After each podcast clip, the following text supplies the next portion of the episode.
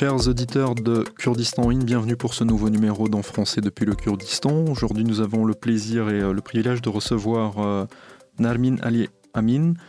Bonjour professeur, Bonjour. comment allez-vous? Ça va aller, merci. Merci d'avoir accepté notre invitation. Merci. Euh, donc, docteur Narmin, vous êtes euh, professeur d'archéologie à l'université Salah ad-Din donc, ce département d'archéologie qui existe depuis l'an 2000. Euh, vous êtes également chercheur associé à l'IFPO ainsi qu'au laboratoire Orion Méditerranée qui relève euh, du CNRS, donc en France. Euh, vous êtes la première femme kurde irakienne à avoir fait un doctorat sur l'archéologie chrétienne dans la région. Vous avez fait vos études à Versailles ainsi qu'à l'école de hautes études pratiques. Vous êtes membre de la direction de la première mission archéologique française et européenne au Kurdistan et vous êtes également co-directrice de la mission archéologique française à Bazian, pardon, Oui. euh, vers Souleymaniye, Oui. dans la région de Souleymaniye. Euh, donc, docteur Anarmin, euh, ma première question portera sur euh, votre activité de professeur d'archéologie à l'université de Salahadin. Est-ce que vous pouvez nous parler un petit peu de ce département? Si vous avez beaucoup d'étudiants, quels sont les, les cours que vous prodiguez? Oui, nous avons beaucoup d'étudiants en, en département d'archéologie et si on a l'étude, ça se fait en quatre années. Et première année et deuxième année, c'est quelque chose de général pour l'archéologie euh, islamique et archéologie antique ou ancienne. Après de troisième année, les étudiants ont le choix de choisir archéologie islamique ou archéologie ancienne ou antique. Euh, c'est base surtout sur l'archéologie mésopotamienne, aussi l'archéologie du Moyen-Orient antique et l'archéologie islamique de générale, aussi de la région. Euh, on a aussi des études supérieures euh, au niveau master et doctorat. Maintenant presque nous sommes une euh, grande cadre de professeurs, de spécialistes, presque 30 professeurs dans le département d'archéologie. Aussi, on a des projets de fouilles pour fouilles pédagogiques pour apprendre nos, nos élèves les méthodes et techniques de fouiller. Euh, on a un projet commun avec euh, l'Université de Barcelone sur le site euh, Gardi aussi sur un site qui s'appelle euh, euh, Pankan dans la région de euh, Chaklawa, euh, Massif. Et euh, on, travaille aussi euh, avec la mission d'archéologie française. On, euh, avait, une, fouille euh, coopération avec l'Université de Lyon l'Université de Sorbonne en 2010 euh, sur le site de Kilkmishek. Bien, alors c'est un département très important, puisque la région du Kurdistan aujourd'hui, euh, l'I- l'Irak en général, mais surtout la région du Kurdistan, est considérée un petit peu comme le paradis des archéologues euh, euh, au niveau international même, Oui. euh, parce qu'il y a des milliers de sites, qu'on est dans le berceau des civilisations, et que surtout c'est une région qui n'a pas été euh, exploitée au niveau archéologique du fait de, de l'histoire de, des- différentes guerres qu'il y a eu ici et des problèmes politiques qu'a qu'a connu la région. Aujourd'hui, il y a des possibilités de faire des fouilles pour des équipes internationales. Est-ce que euh, les Kurdes ont pris conscience de l'importance de, l'exploitation, de la découverte de l'exploitation et du de la préservation de ce patrimoine exceptionnel? Est-ce qu'aujourd'hui, le- les Kurdes, les autorités kurdes, les, les gens ont conscience de ça? Et est-ce que vous le voyez, vous?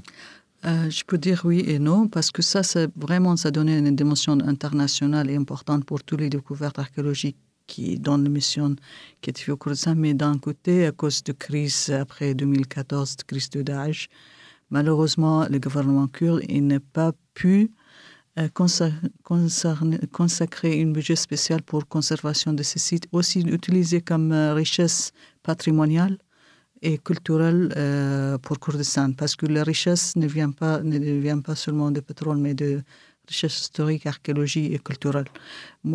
Personnellement, je trouve qu'on on manque encore, euh, on manque beaucoup en- encore d'attention par le gouvernement de Kurdistan pour euh, ces sites archéologiques d'un côté. Deuxièmement, s'ils sont très nombreux, je comprends que notre gouvernement ne pouvait pas euh, euh, avoir capacité ou cap- une budget spéciale pour euh, tous ces sites archéologiques au Kurdistan, mais quand même, ils font des efforts euh, pour euh, des missions culturelles et touristiques, économiques, oui. Mais il faut avoir plus de conscience sur l'importance de ces sites archéologiques historiques qui, qui sont uniques et euh, importants pour Kurdistan et pour le- l'ensemble d'Irak aussi.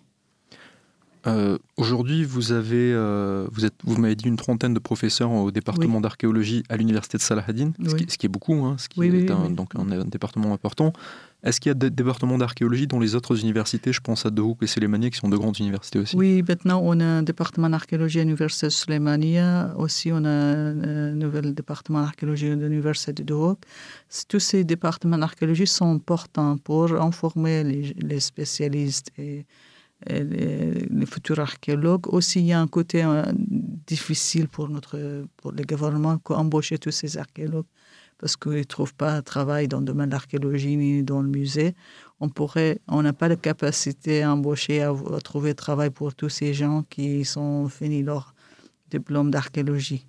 Maintenant, il y a un peu de réflexion pour voir euh, choisir euh, un euh, nombre limité des étudiants pour faire l'étude d'archéologie. Donc vous êtes un petit peu victime de votre succès, ça veut dire qu'il y a beaucoup d'étudiants qui se tournent vers euh, ces études d'archéologie. Oui, on a centaines, euh, plus, peut-être maintenant au milieu des, des, archéologues, mais qui ne trouvent pas, qui sont pas, qui sont au chômage, chômage malheureusement, parce que euh, pour embaucher tous ces archéologues, il faut investir dans l'archéologie, dans le site archéologie et faire une,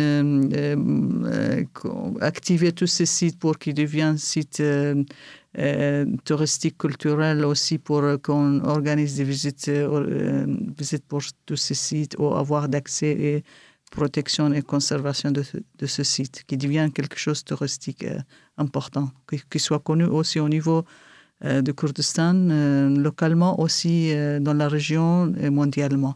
Oui. Alors il y a beaucoup de missions archéologiques étrangères, notamment je pense à nos compatriotes français qui sont sur place depuis longtemps. Oui. Euh, est-ce que vous avez une idée sur le nombre à peu près de, fouilles archéologiques qui, qui, ont lieu en ce moment dans la région? Euh, Il y a plus que 30 missions archéologiques. Quand nous avons commencé en 2010, nous étions première mission d'archéologie française et européenne au Kurdistan. Maintenant, il y en a plus beaucoup. Euh, ils sont une trentaine de missions d'archéologie internationales. Étrangères, internationales. en collaboration, bien sûr, toujours avec les, les, archéologues kurdes, les locaux. Bien sûr, c'est dans la règle, euh, quand une mission d'archéologie, qui soit français ou autre, euh, quand il vient au cours de ça, il faut qu'il signe un permis de fouille validé par le ministère, ministère de municipalité de tourisme ici et par les directions d'antiquité, qui soit à Slemani, à Duhok ou à Erbil. Et après, quand ils ont le droit, euh, droit euh, ils peuvent euh, coopérer et dans le, contrat, c'est marqué en coopération avec la direction d'antiquité, avec les, archéologues kurdes qui travaillent. Donc c'est très bien, ça fait des formations pour les jeunes, ils peuvent se, se, former pratiquement à, des fouilles. Hein. Bien sûr.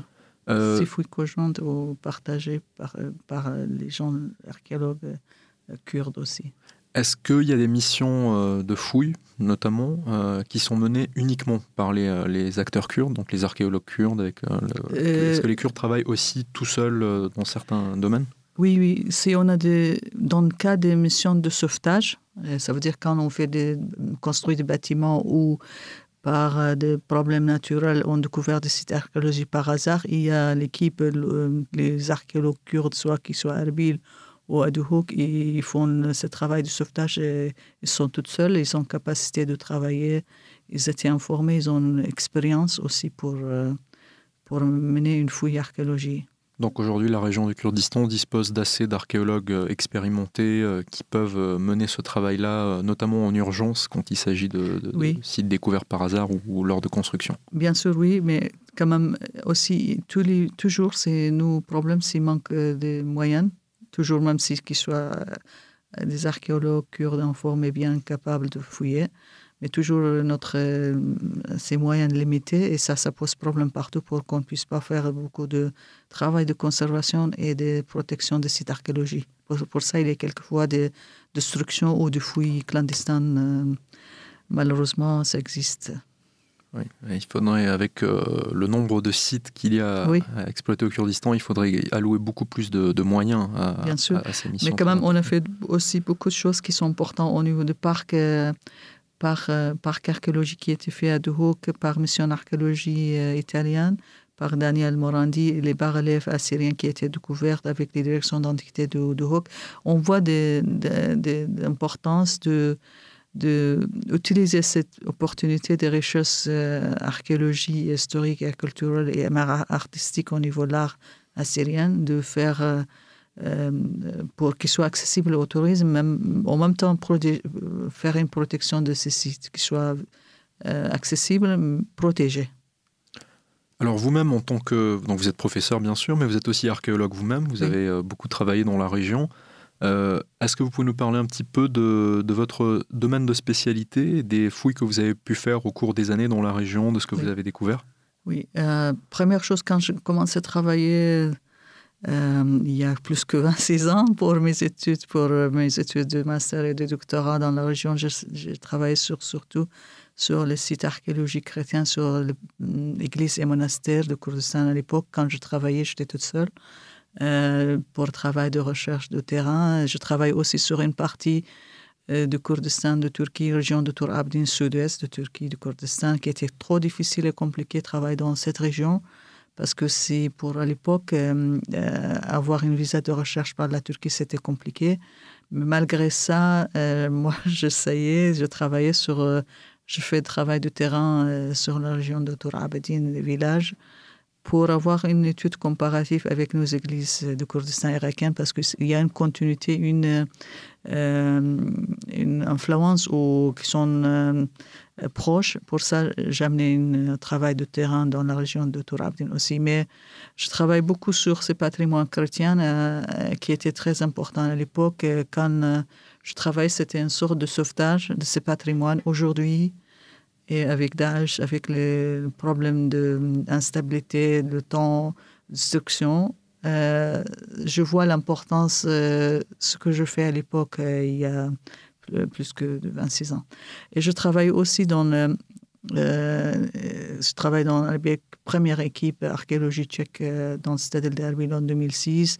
Je travaillais à Madrasat Qubbahan en 2009 comme co-directrice avec une, une, mission archéologique. On a fait une euh, prospection géomagnétique de site de Qubbahan. On a fouillé, on a euh, fait relever 3D de sites avec les architectes des spécialistes tchèques. Je travaille aussi dans un projet euh, qui s'appelle Millennium Medieval Urban Landscape of North Mesopotamie avec une équipe tchèque en 2013-2015 dans la région d'Arbil, Mahmour, Haza, euh, qui était trop difficile malgré ça parce que 2013 jusqu'à 2015, il y avait Daesh qui était pas très loin de nous. On a travaillé à Mahmour, qui était 8 km. C'était pratiquement la ligne de front, limite, euh, oui, oui. Même, euh, on a demandé une permission spéciale avec Peshmerga qui nous laisse de travailler sur le site qui s'appelle Kona Mahmour, qui était très important. On a découvert des, restes des, bâtiments qui ne sont pas encore fouillés, mais c'est très important que nous avons publié nos travaux, nos résultats de, de prospection dans cette région. Aussi, je travaillais sur, avec euh, l'Université de Harvard euh, dans un projet qui s'appelle EPAS. Euh, euh, dans la région de Erbil. je travaille aussi comme co-directrice de mission archéologie française avec Vincent Deroche du site euh, archéologie par le chrétien euh, basien, qui est une fortification intérieure, il y a une église. Euh, si je travaille beaucoup pour, avec IFPO pour des recherches sur les fortifications médiévales au Kurdistan. je travaille aussi pour mes recherches personnelles sur patrimoine médiéval ou patrimoine époque de Imarat kurdi, principauté kurde, oui, principauté kurde, époque du Marat kurde. Je travaille aussi beaucoup à Kirkuk, parce que je suis originaire de Kirkuk. Euh, c'est une ville très importante comme Erbil. Malheureusement, à cause de euh, raisons politiques et conflits, cette ville historique et ces sites archéologiques n'ont pas tellement euh, attiré l'attention ou il n'y a pas beaucoup de missions qui travaillent dans, à Kirkuk. Je travaille aussi sur Kirkuk et sur les, maisons patrimoniales, traditions, sur les églises, sur les khans, euh, sur les euh, euh, hammams traditionnels aussi. J'essaye aussi de ne pas oublier, même si je fais quelque chose de personnel, je ne suis pas intégrée dans une équipe ni dans une centre de recherche, mais j'essaye de ne pas oublier, ne pas laisser tomber Kirkuk malheureusement, Kirkuk, je pense que tout le monde connaît plus pour euh, le pétrole. les sites pétroliers, Kirkuk, donc pour rappel pour nos auditeurs. Donc c'est une ville euh, aujourd'hui disputée entre la région du Kurdistan et le gouvernement central irakien. Euh, c'est une ville qui a subi l'arabisation durant le régime basse, une arabisation très forte, forcée à partir des années 70, et, et qui est aujourd'hui donc disputée politiquement et militairement entre Erbil et Bagdad. Euh, donc c'est une ville kurde à l'origine. Oui, oui. ma, euh, ma, famille sont victimes de déportation, arabisation de, de Kirkuk.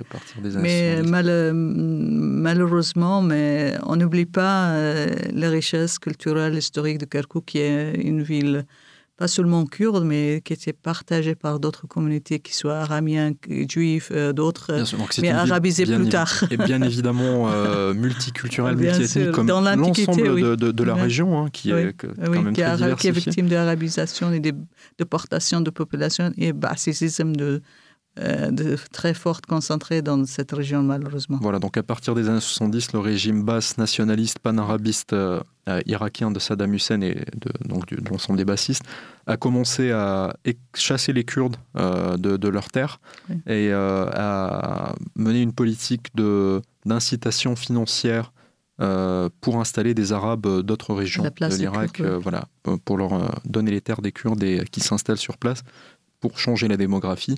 Et euh, aujourd'hui, les conséquences sont encore là, puisque le, problème de Kirkuk n'est pas réglé, là, ce qu'on appelle un petit peu la Jérusalem des Kurdes. Bien sûr, euh, un problème toujours, euh, toujours d'actualité.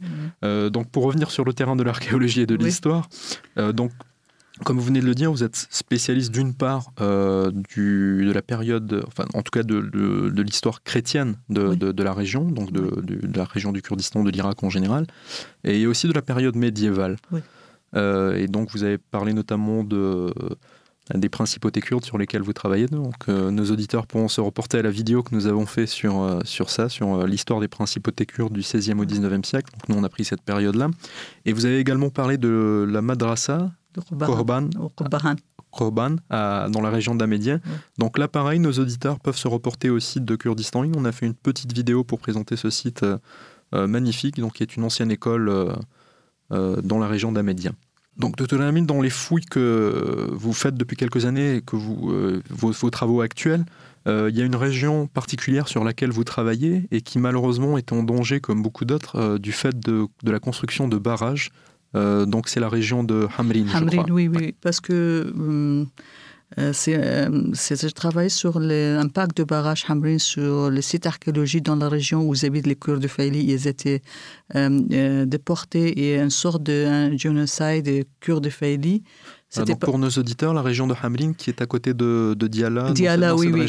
sud de Kirkuk, Kalar, Kefri. C'est aussi partie des, des, de ces régions disputées. Qui est arabisé aussi, qui est, malheureusement. Mais cet barrage qui était fait par l'État irakien à l'époque de Ahmed Hassan Bakr, jusqu'à l'arrivée de Saddam Hussein en 81 qui était ouvert cette barrage, mais euh, presque 70 sites archéologiques sont sous le barrage. Euh, à cette époque, on a demandé tous les euh, équipes internationaux pour venir fouiller dans cette région parce que c'était 70 sites, c'était énorme.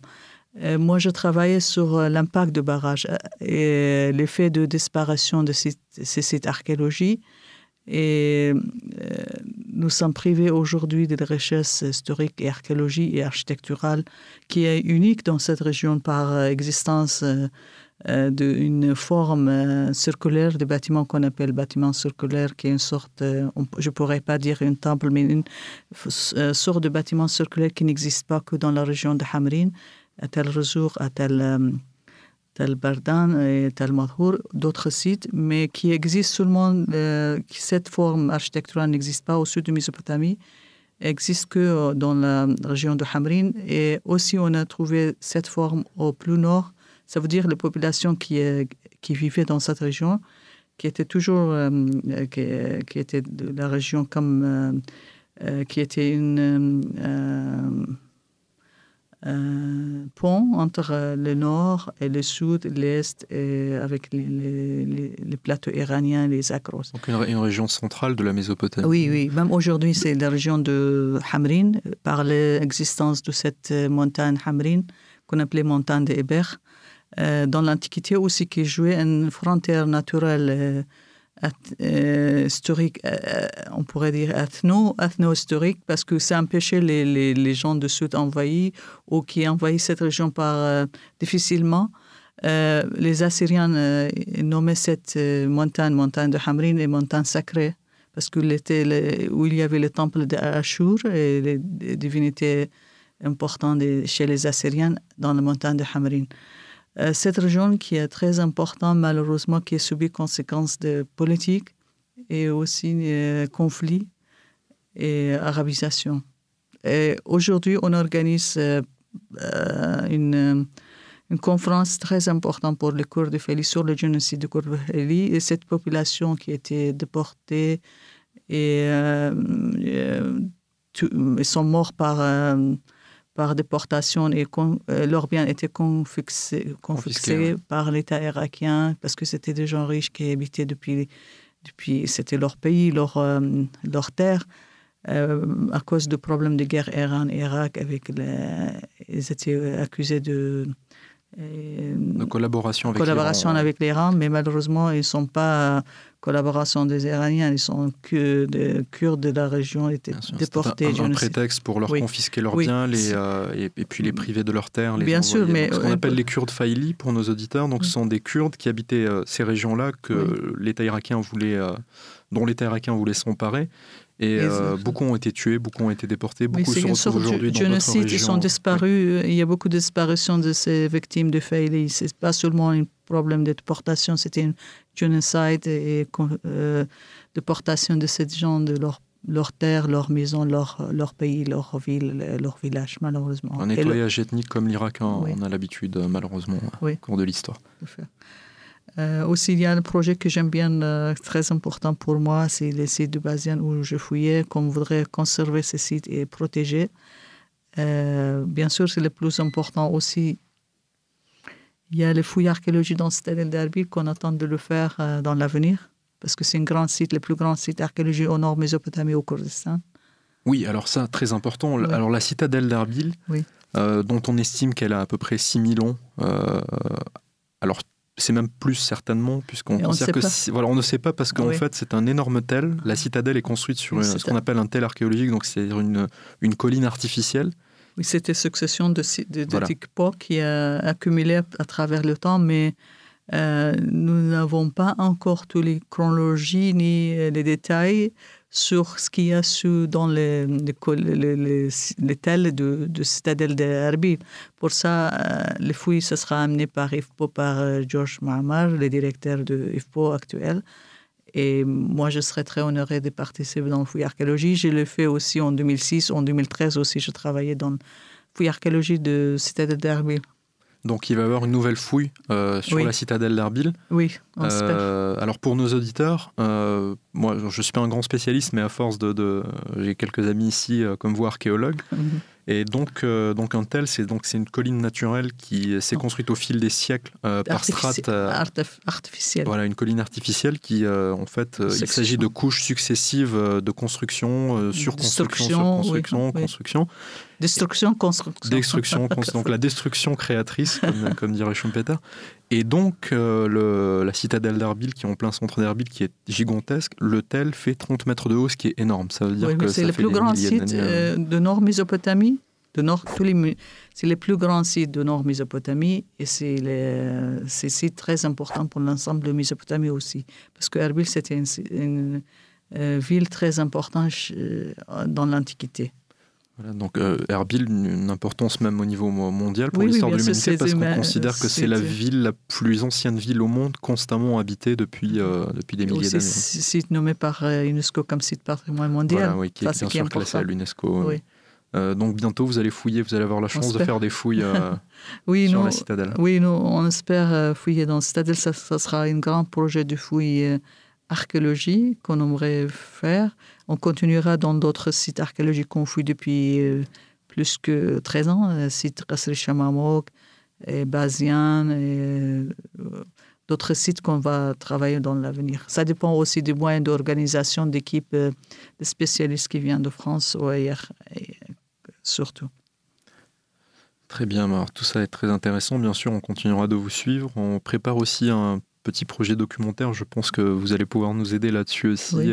pour, alors parce que là, on en parle, mais c'est encore mieux de voir, d'avoir les images de, de, toutes ces découvertes archéologiques très importantes. donc on espère bientôt voir tout ça dans un documentaire.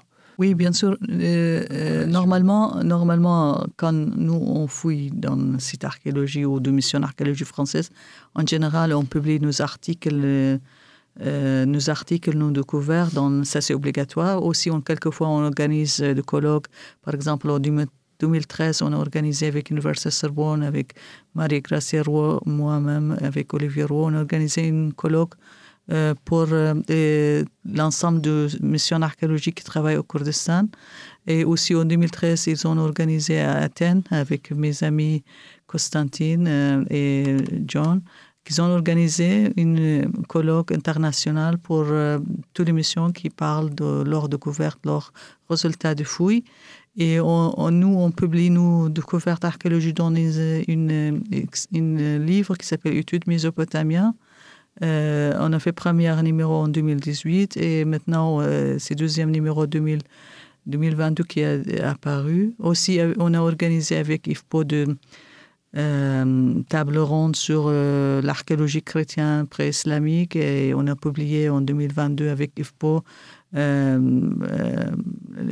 sur l'archéologie chrétienne en Irak avant, avant l'islam on essaye de publier tout ce qu'on a. Euh, bien sûr, les recherches, euh, bien sûr, les fouilles archéologiques, c'est important, mais après, étude des matériels, analyse, ça prend beaucoup plus de temps pour les spécialistes parce qu'il n'y a pas un seul spécialiste qui travaille. Il y a un travail d'une équipe, des céramologues, des pégraphes, euh, des ingénieurs, des architectes. On travaille tous ensemble pour euh, analyser après, publier nos articles qui soient accessibles pour tout le monde, surtout pour le kurde. Et toujours, on publie nos articles avec résumé en kurde et en arabe pour que les gens profitent des, Kurdes et des Irakiens, profitent des résultats des fouilles et de nos travaux archéologiques. Oui, très important. Alors, pour rappel, nos, nos auditeurs connaissent euh, maintenant, je pense, l'IFPO. Donc, l'IFPO, c'est l'Institut français pour le Proche-Orient qui a ses bureaux euh, à la Citadelle. Donc, on avait fait un petit, un petit reportage aussi euh, à l'époque où Barbara était la directrice. donc, très important, oui, vous vous occupez vous-même de la publication de, donc de ces résultats en arabe, en kurde, pour, euh, pour que ce soit accessible oui, oui, oui. aux, locaux euh, euh, Bien sûr, parce que je travaille toujours avec première, les missions d'archéologie française, les missions d'archéologie tchèque, les Américains, et je travaille beaucoup, surtout, je suis euh, j'appartiens aux missions d'archéologie française, plus euh, j'étais informée en France. Il y a une sorte de loyauté vers la France et aussi mes amis. Nous sommes une famille qu'on travaille. Toujours, euh, je m'occupe aussi de traduction de kurde, arabe, anglais, français. parce que ça, c'est important que les, les, publications soient accessibles pour nos élèves, pour nos chercheurs kurdes et irakiens. Euh, ici, on n'a pas accessibilité à toutes les publications qui se font, par exemple, à Oxford ou à, Sorbonne, autres euh, universités ou autres centres de recherche.